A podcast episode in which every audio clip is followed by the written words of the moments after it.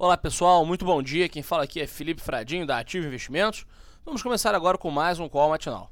Nas principais bolsas mundiais, nota-se um tom mais defensivo após a decisão do Fed de levar pela segunda vez os Fed Funds e mostrar chances maiores de mais dois aumentos ainda para este ano.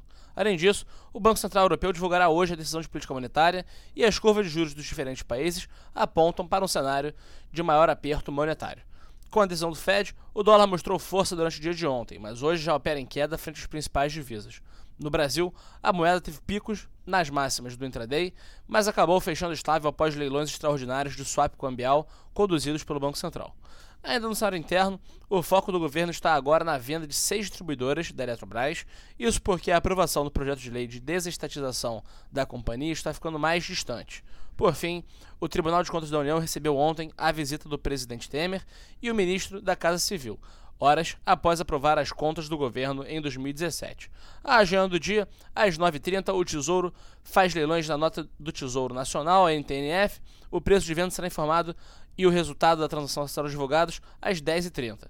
No mesmo horário, já nos Estados Unidos, o Departamento do Trabalho divulga o índice de preços das importações, o Departamento do Comércio as vendas no varejo e o Departamento do Trabalho novamente os pedidos de auxílio-desemprego da semana até 9 do 6. Às 10 horas, o Banco Central divulga o Prisma Fiscal. Às 11, o Tesouro faz leilão de recompra da NTNF. nos Estados Unidos, o Departamento do Comércio divulga os estoques das empresas para abril.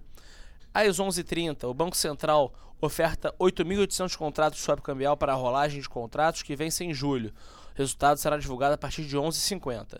E ao meio-dia, na Rússia, o presidente Vladimir Putin recebe o príncipe herdeiro da Arábia Saudita no jogo de abertura da Copa do Mundo.